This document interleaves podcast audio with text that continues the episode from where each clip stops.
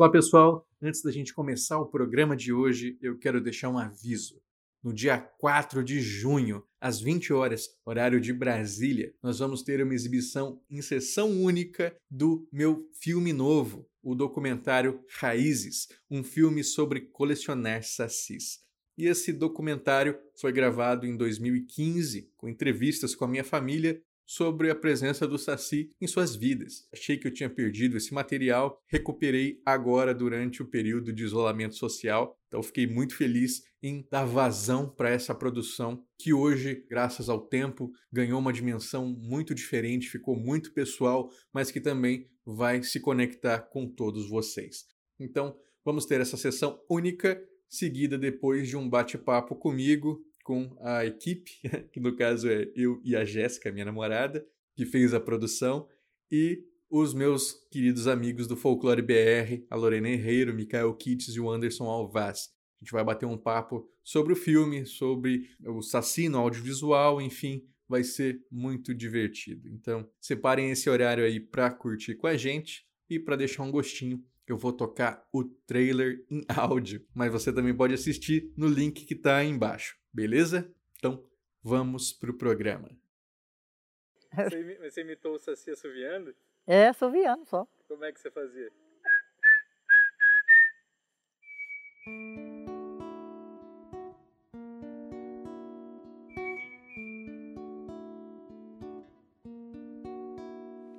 Chegou a ouvir? Teve outros casos, que esse meu primo era só sair com ele, que esse parente meu, que ele parece que ele era meio perseguido pelo, pelo Saci. Ele, você estando junto com ele, sempre você ouvia.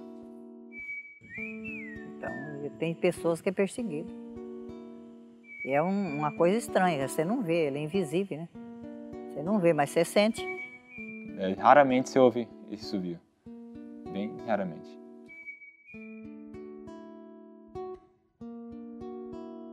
Joga pau na gente, joga pedra, joga tudo. Você vê um cachorro desse tamanho assim, fora do normal, bem encostadinho a você, vê um touro tamanho dessa casa.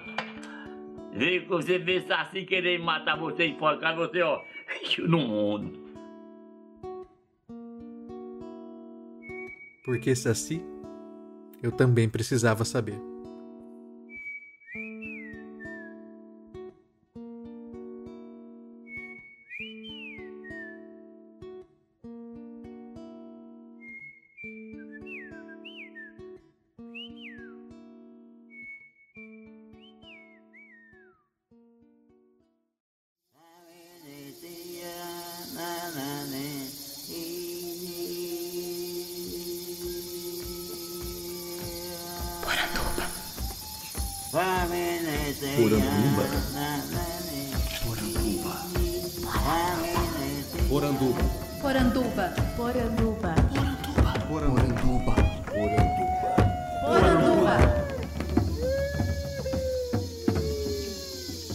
Bem-vindos à nossa Poranduba, o podcast sobre as histórias fantásticas do folclore brasileiro. Eu sou Andrioli Costa, o colecionador de sacis, e serei seu guia. E no programa de hoje eu tenho o prazer de conversar com a minha conterrânea, a Lúcia Tuchinski, que é jornalista e escritora de livros infantis e está acabando de lançar o seu novo livro, que é o Monstronário, totalmente dedicado ao folclore brasileiro. Tudo bem, Lúcia? Andrioli. Prazer é todo meu, viu? Não é todo dia que a gente fala com colecionador de saci. Poxa, que coisa boa. Esse seu livro, ele me pegou, e a todos os leitores do site, muito de surpresa, né? Porque de repente apareceu pela editora Estrela, que a gente nem sabia que tinha uma editora, na verdade. Então, antes da gente entrar nesses processos, né, que te levaram a escrever esse livro, eu queria que você se apresentasse para os nossos ouvintes é, com as suas palavras e dissesse especialmente da onde você veio, né? Então, eu sou jornalista, né? Trabalhei muitos anos como jornalista e, paralelamente, iniciei minha carreira de escritora de livros infantis lá em 94, lançando dois livros pela editora Cipione. Aí gostei da brincadeira, porque eu sou uma pessoa bem lúdica, adoro criança, e aí comecei a lançar outros livros, adaptações de clássicos, e eu sempre me interessei pelo tema folclore. Eu tenho, assim, cadernos que eu fui fazendo, assim, porque eu também adoro ir numa biblioteca biblioteca, fazer pesquisa, pegar aqueles livros né, antigos e Câmara Cascudo e outros, e aí eu sempre ficava pesquisando o tema. E aí um dia me veio a ideia né, de, de falar de uma forma lúdica sobre os personagens né, do nosso folclore. E aí foi nascendo o, o livro. Você, enquanto jornalista, trabalhou em São Paulo, Curitiba e chegou a, a trabalhar na área cultural também ou, ou, você fazia outras coisas? Olha, eu trabalhei em Curitiba, comecei em Curitiba, trabalhei em televisão como repórter, também trabalhei em jornais, trabalhei um ano em Florianópolis, num jornal que era um jornal pequeno, assim, mas que tinha muitas matérias de arte, cultura. E aqui em São Paulo, eu trabalhei também em vários lugares. E o que não exatamente retratando a cena cultural, mas eu às vezes mesclava, né? Porque eu trabalhei, por exemplo, em televisão, aí a gente tinha, o programa era de variedades, aí sempre tinha algumas pautas, né, ligadas aos assuntos, então sempre a minha preferência, né? Trabalhei como roteirista de TV também, de hum. programa infantil. É, de qual programa? O programa Agente G. É um programa que mesclava personagens humanos e bonecos. Ele passava na TV Record. Nos idos de, acho que 97, 98. Era um programa bem bacana. E aí tudo juntando, né, com o meu lado de escritora, né? E aí eu sempre fui para esse lado aí dos contos de fadas, eu adoro. Gravei também essas histórias, né? Eram histórias em, em CD, os contos clássicos. Sempre tentei dar vida a esse meu lado lúdico e criativo, que é muito forte para mim. Embora a jornalista também seja, né? Tem um lado que sempre foi forte, né? De buscar informação, principalmente a reportagem. Eu sempre eu sou muito curiosa, então fazer e buscar informação na fonte, ouvir as histórias das pessoas. Eu sempre gostei muito disso. Você acha que na literatura você encontra o que não encontrou no jornalismo ou as duas coisas elas se atravessam para você? Certeza, na literatura é um outro lado meu que eu uso, é esse lado, até o meu lado criança, o meu lado criativo, ele realmente ele é um lado bem diferente da jornalista. Mas agora, nessa fase da minha vida, o que eu estou percebendo é que eu estou conseguindo juntar mais as coisas em termos de novos trabalhos que eles que unam o lado da, da repórter, né, da que vai atrás informação, da informação factual até, mas da a forma, né, e tal, é sempre a, a escritora, né, mas está tá ficando claro para mim que agora é hora de eu juntar essas duas habilidades. Antes eram bem compartimentadas, né? mas agora estão me surgindo ideias de novos projetos que é para juntar esses dois lados. Ah, que legal. Você falou que sempre gostou de folclore. É, você aprendeu essas histórias, assim, dos nossos personagens clássicos com a sua família? Foi mais na escola? Qual é a lembrança que você tem? Foi mais na escola mesmo. Na escola, também, né, revistas, né, sempre fui muito curiosa, livros. E dentro de casa não tinha essa vertente, não, de, de falar sobre folclore. Família de origem europeia, né, então não tinha de falar dos, do folclore brasileiro, não tinha muito. Tuchinski é, é da onde esse sobrenome seu? Tuchinski é um sobrenome russo, uhum. é, por parte de pai, né, meus avós vieram, paternos vieram da, da Rússia, né? Também daí tinha a avó materna da Polônia, do outro lado minha mãe também da Polônia, veio todo mundo de lá. E mesmo algum conto de fada, assim, russo, sua avó, alguém da sua família não chegava a contar? Olha, eu acho que os meus avós é, paternos, principalmente o meu avô, que era uma pessoa muito lúdica, que era, tocava oboé, um cara especial, assim, gostava de plantar, tinha um super gosto, assim, também artístico para para decoração. Então, eu acho que ele contava algumas histórias da Rússia. Assim, eu me lembro que na casa dele, numa cidade chamada Ponta Grossa, lá no Paraná, eh, tinha coisas que até que eles tinham trazido, né? Tinha um samovar de fazer chá, ele contava algumas histórias, assim, era um grande contador de histórias, mas eu não me lembro especificamente de personagens folclóricos, eu lembro de um monte de histórias assim que eles contavam.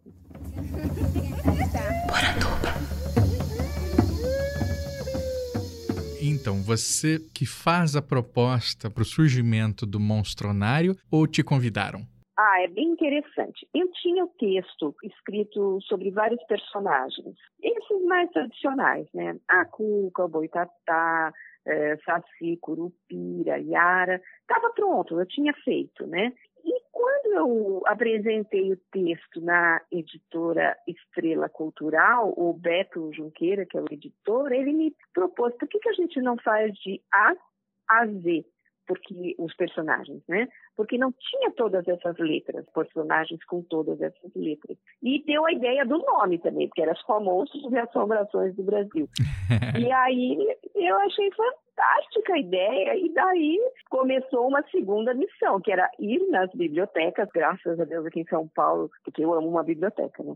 Aqui em São Paulo tem várias bibliotecas boas, com livros, né, de todos os tipos, assim, livros antigos e tal. E aqui perto de casa tem a biblioteca do Centro Cultural São Paulo. E aí eu me, né, me larguei nessa missão. Foi muito difícil achar personagens, por exemplo, com W. Me diga aí algum, com W, o que, que você arranjou pra gente? W, eu descobri num livro de uma antropóloga um personagem chamado Wamoa Apoga Pote, que seria daí o malvado da aldeia, Nossa. como a gente está chamando, que é um espírito de um xamã que é do povo indígena Tupari de Rondônia, que dizem que ele vive embaixo da terra, e daí que ele aparece à noite, né? Tipo uma assombração, né? E que entre as maldades que ele faz seria se transformar num animal feroz. O W foi o mais difícil e, e foi muito curioso, porque eu estava na biblioteca e procurando e, né, me ajudem, né, meus amigos espirituais a encontrar. Pois você não acredita que eu estava em frente a uma estante, a cadeira em frente a essa estante onde eu estava, ela caiu do nada, hum. como se fosse um aviso. Tem um livro aqui que tem o que você está procurando.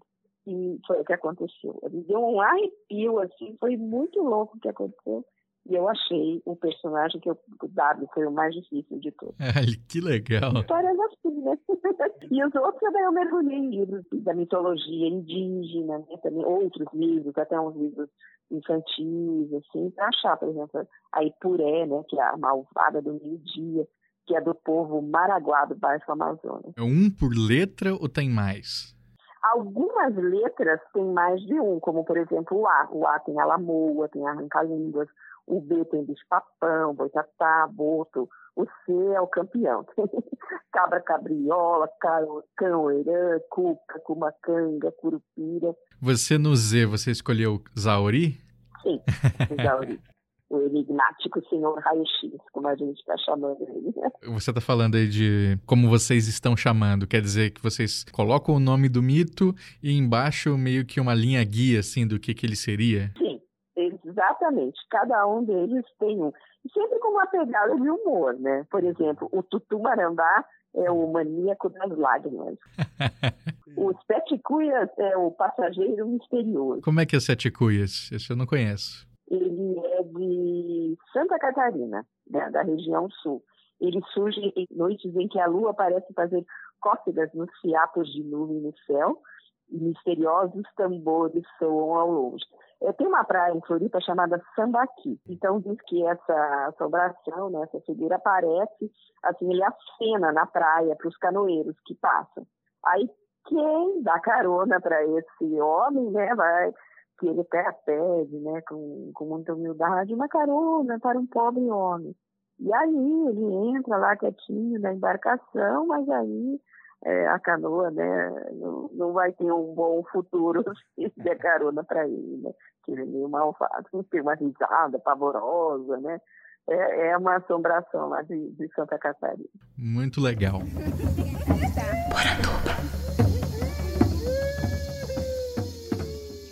Saci Pererê, o moleque pra lá de travesso.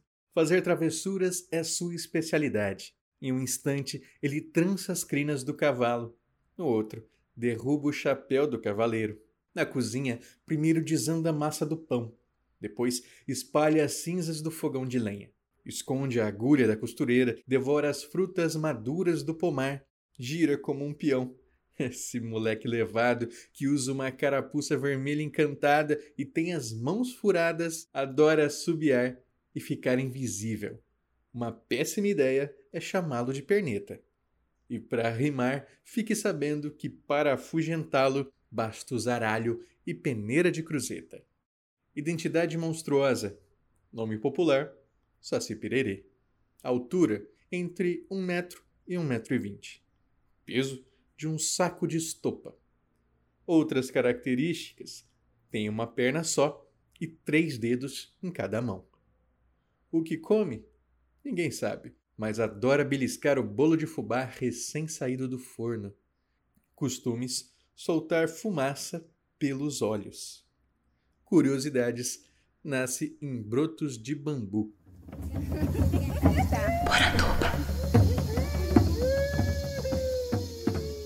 Eu sei que fica difícil calcular porque você já tinha parte do texto pronto, mas você diria que quanto tempo demorou de pesquisa para montar o Monstronário? Pois é, é difícil calcular porque foram em duas partes, né? Mas eu sou muito rápida. Eu, meses, assim, quatro meses, assim, eu né, faço, tenho tempo de fazer uma, uma pesquisa, e daí é o escrever e reescrever, escrever e reescrever até que está naquele formato, né? Que a autora fica satisfeita. É isso, né? Para mudar uma vírgula. Falei brincando, mas foi bem o que aconteceu, né? Quando eu postei a capa do livro no Facebook do Colecionador de Sassis, muita gente comentando, mas a Estrela tem editora?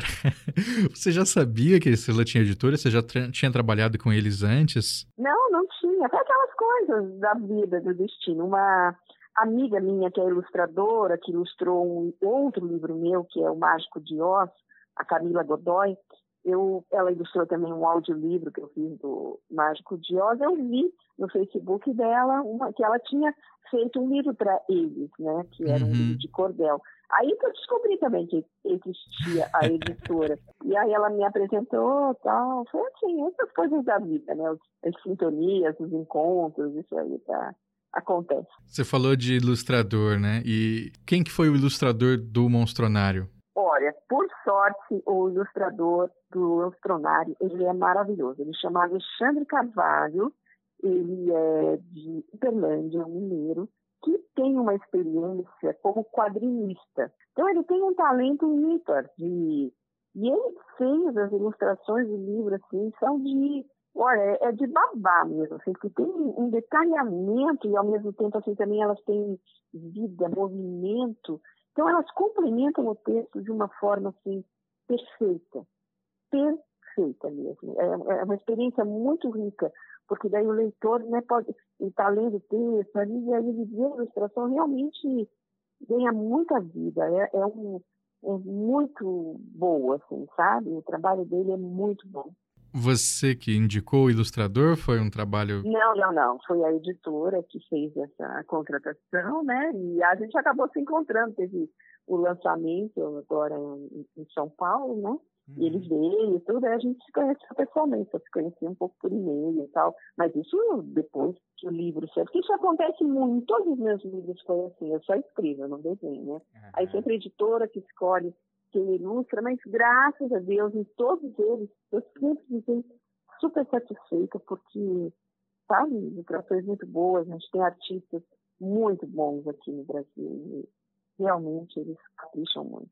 Você chegava a dar instruções para o ilustrador? Tipo, eu queria que esse monstro tivesse essa aparência, tivesse esse adereço? Não, não. Só ele ia bem o texto. Em algum outro caso eu passei algumas referências. Vocês sabiam mais ou menos, mas não. Ele, é todo, todo dele, de interpretar bem o texto, de ver o que estava escrito no texto, e aí o, o detalhamento dele é e acompanha muito as informações do texto. Você chegou a ver o livro do Abecedário de Personagens do Folclore Brasileiro, que foi lançado pela Januária Cristina Alves em 2017? Sim, sim, porque em parceria com o SESC, né? Eu frequento muito o SESC aqui em São Paulo, eu servi, vi, também achei bem bacana. O livro foi lançado quando você já estava em produção ou foi um pouco depois que você começou a, a finalizar ali o, o Monstronário com os novos mitos? A primeira parte eu fiz já faz muito tempo, eu nem sei te dizer quantos anos eu fiz. Agora, na segunda parte, sim, já tinha o livro, dei uma olhada, até me inspirei também, né? Busquei informação também, com certeza.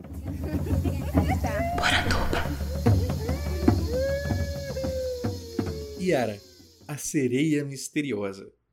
A formosa criatura, com corpo metade peixe, metade gente, vive no fundo dos rios. Em noites de luar, pode ser vista penteando seus longos cabelos com um pente de ouro cravejado de esmeraldas e mirando-se em um espelho d'água. Seu canto melodioso atrai os homens como um imã. Ao vê-la deslumbrante em sua solidão, nenhum marmanjo resiste. Hipnotizados por sua beleza e encanto, os homens aceitam o convite para acompanhá-la até o seu palácio no fundo do rio.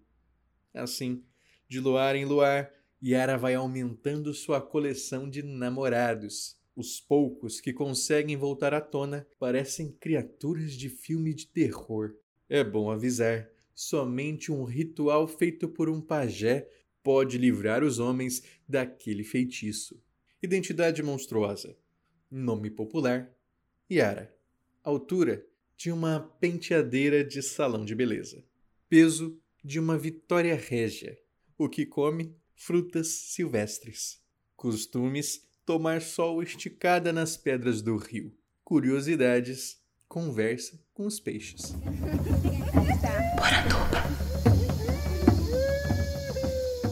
Você faz contos, você descreve essas criaturas, como é que é o estilo de, de texto que você resolveu trabalhar? O estilo é descrever as criaturas, não são contos. Eu descrevo como ela é, entendeu? Como ela é, o que ela faz, qual é a, a magia, né? Qual é a assombração, qual é a, pegada da, do mito, né? E também cada um deles tem uma identidade monstruosa, onde é sempre com humor e de forma lúdica. Ele não pretende ser uma enciclopédia, um dicionário, não é isso. É um livro que ele trabalha de forma lúdica esses personagens com humor mesmo, sabe? Então, por exemplo, a identidade monstruosa de cada um tem nome, altura, peso, outras características físicas, o que come, onde vive, costumes e curiosidades. E tem coisas que são bem lúdicas, por exemplo, eu nem ia saber qual é a altura da Yara, né? Então eu coloquei de uma penteadeira de salão de beleza, o peso de uma Vitória Regia, entende? Tem umas licenciosidades poéticas. Só a região, a região sim, aí na região, que é na, por exemplo, a Yara é vista em todas as regiões. Tem personagens que são só no Sudeste, outros só no, no Nordeste, outros né, no Sul. Então tem muitas licenciosidades, o que torna ele bastante divertido para as crianças, né? Porque não é aquela coisa, né? Ah, vamos estudar folclore. Ah, que que, que enfadonho alguns podem pensar. Não, é super divertido. Por exemplo, a Cuca. Uhum. A Cuca, o texto dela assim, ó, não quer tomar banho, não quer jantar, não quer fazer lição, não quer dormir. Cuidado, a Cuca vivia à procura de crianças desobedientes. Melhor não chamar sua atenção, porque a mostrenga ataca sem avisar. A Cuca de vocês, ela é mais jacaré ou é mais bruxa? Ah, junta os dois. Na ilustração ela é mais jacaré, mas pelo lado bruxa que ela tem o caldeirão dela também, onde ela faz o, o mingau de crianças desobedientes. Legal. O nosso ouvinte Daniel Medina, ele pergunta das suas fontes de pesquisa, né? Quais foram os livros, assim? A gente sabe do Câmara Cascudo, com certeza ele é muito importante, né? Mas para quem quer é, encontrar outros livros além do Cascudo, você recomendaria algum, assim, que foi bem importante para você? Com certeza, nos livros dele, encontrei muita coisa. Silvio Romero também, livro do do Silvio Romero. Esse livro da Januária é muito interessante também. Tem uns livros para criança, agora não vou me lembrar o nome, de mitologia indígena, que trazem contos também, mas é só ver os últimos lançamentos aí nessas grandes livrarias, tem muita coisa bacana. Agora é interessante, né? você disse, o, o seu público-alvo, ele é criança ou você escreve também pensando que qualquer um pode se divertir com um livro? Foi uma preocupação sua, públicos para além da criança, ou realmente era o seu foco escrever para a criançada? O foco são as crianças. O livro é trabalhado né, para as crianças, né? a editora é, voltada para o público infantil, mas é como aquilo, né? Eu, por exemplo, sou uma adulta que estou sempre lendo livros de contos de fadas que são para criança, então com certeza eu acho que os adultos têm amigos meus que compraram o livro, foram no lançamento, ah, me, diverti tanto, ah, que legal. O que não impede que ele vai ler também para o neto, entendeu? Para o uhum. filho, pro... mas os adultos estão gostando também, porque as ilustrações são incríveis, o texto é leve, gostoso, né? Permite uma, uma viagem né, pelo folclore de uma forma gostosa. Eu queria entender ali qual que foi o limite que você se permitiu ir de liberdade artística, né? Porque se você fez uma pesquisa ali para saber como é que eram as criaturas, você chegou a criar coisas próprias também para colocar ali no texto ou você tentou se manter mais fiel na descrição dessas criaturas? Na descrição das criaturas, eu me mantive fiel ao que é conhecido e mais falado sobre elas, né? A liberdade foi mais na identidade monstruosa, de brincar ali. E o texto, ele tem sempre a pegada de humor, né? Mas a informação básica, assim, né, do que é, do que faz, o habitat, isso fiquei bastante fiel ao que é conhecido delas, né? Mesmo, às vezes, que tenha várias versões, aí também fiz as escolhas, né? Não, vou por esse caminho, né? Eu faço vários caminhos, escolhi meu caminho, é, né? É verdade. Aí, onde eu mais brinco e me permitir essa licença é na identidade monstruosa, né? Para às vezes na altura, né? Por exemplo, tem o cão Eran, né? Que é o vampirão voador. Altura. Aí eu coloquei, ninguém jamais conseguiu medir. e alimentação? Você colocou também comida dos monstros? Coloquei todos. Em alguns, por exemplo, come crianças, entende? Sim. Come sangue, né? O Eran é sangue, né? A cuca é, mingau de crianças, cumacanga, come vagalume, é, o curupira, frutas silvestres e raiz. Uma combinação de o que é falado, né, e o que também eu, eu achei que poderia ser e o que eu achei que ali valia a pena inventar alguma coisa. Bom, vamos lá, o Curupira, temos várias versões de Curupira. Você escolhe uma ou você faz um levantamento das mais famosas e menciona meio que todas elas? olha, eu fui no índiozinho ruivo, com calcanhares voltados para frente, né? Que é super-herói da mata. Isso acontece bastante, né? Porque a criança fala assim, como é que é o saci? Aí ele tem a perna assim ou assado? Ele usa carapuça desse ou daquele outro jeito? Acho que ela quer mais uma definição, né? Exatamente por isso. É. Não é enciclopédico, não é que apresenta várias, não. Ele vai numa versão que é uma vivência lúdica do tema folclore. O livro se propõe a isso. E agora eu queria que você recomendasse para os nossos ouvintes qual que é o seu mito favorito no livro e por que, que você gostou tanto dele. Olha, tem um que eu não sei porque eu achei ele interessante demais, porque eu não conhecia, e aí eu acho que eu fiquei muito surpresa. Ele chama Homem dos Pés de Louça, uhum. o náufrago. ele, você conhece? Eu conheci pelo livro da Januária, né, que achei muito interessante também. Ele é uma assombração, dizem, que circula nas praias lá do, da Ilha Grande, no Rio de Janeiro. Né? Então eu achei muito interessante porque ele é o cozinheiro, um, era o cozinheiro de um navio que naufragou Aí eu achei muito interessante, né? E que ele aparece, noite de cheia, maré alta, né? Então eu fico bem encantada com ele. E gosto também do Vira-Roupas, um doente travesso, né? Que é o terror das, das lavadeiras, né? Que ele, ele faz confusão com a roupa que está no varal, né? E achei ele tão divertido. Esses dois eu não sei explicar bem porquê, mas são os que mais assim me encantaram, porque talvez eu não conhecesse, né? E é o, o, terror mesmo, né? Porque ninguém gosta de dobrar roupa, tenho certeza. então, é, Lúcia, muito obrigado pela sua presença aqui no nosso programa. Por favor, dê o seu último recado para os nossos ouvintes, diga como é que eles encontram o seu trabalho e o Monstronário, né? Se ele já está à venda online. Ah, eu que agradeço o convite, adorei, sabe que eu adoro a sua página, fiquei bem contente desde a primeira vez que eu vi que você postou lá a capa do livro. As pessoas podem me encontrar no Instagram, eu sempre posto coisas sobre o meu trabalho, Lúcia Tuchinski, no Facebook também, escritora Lúcia Tuchinski. O livro, ele pode ser encontrado já nas melhores livrarias e também no site da Estrela, Estrela Cultural. É bem fácil, é só pôr no Google, que também está à venda online, então pessoas de todo o Brasil podem encontrar o livro já.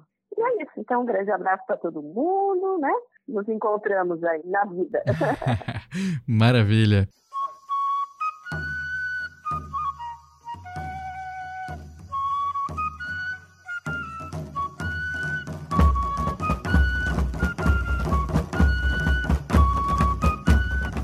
Gostou do programa? Eu espero que sim. Se gostou mesmo, faça como os nossos queridos apoiadores que assinam mensalmente os planos do colecionador de sacis no padrim.com.br barra saci e no picpay.me barra colecionador de sacis. É graças a eles que nós nos mantemos aqui sempre falando de folclore, mesmo em épocas de quarentena.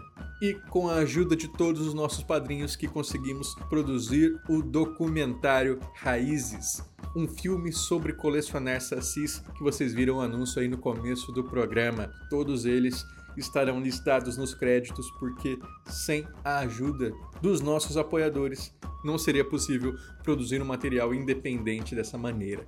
Eu quero mandar o meu muito obrigado para todos e também para o nosso mais novo apoiador, o Bruno Moraes. Ele se junta a essa equipe maravilhosa formada por Agatha Urzedo, Alex Mir, Ana Lúcia Mireger, Anderson Arndt, Bruno Janowski, César Silva, Daiane Angolini, Daniel Burli, Daniel Medina, Damian Valendorf, Douglas Rainho, Euclides Vega, Eric Silva, Fernando Jackson, Fernando Sussman, Geossi Silva, Guilherme Kruger, Gustavo Wendorf, Ian Fraser, Leandro Araújo, Lentes Cor-de-Rosa, Luiz Teles, Michael Wolfert, Maiara Lista, Maurício Xavier, Maurício Filho, Matheus Abreu, Michael Torres, Micael Meneghetti, Nildo Alcarinque, Pedro Scheffer, Rafael Joca Cardoso, Ricardo Santos, Rodrigo Cunha, Simone Braga, Thomas Misfeld, Thiago Chiavegatti, Victor Nogueira, Vitória Silveira, Valdeir Brito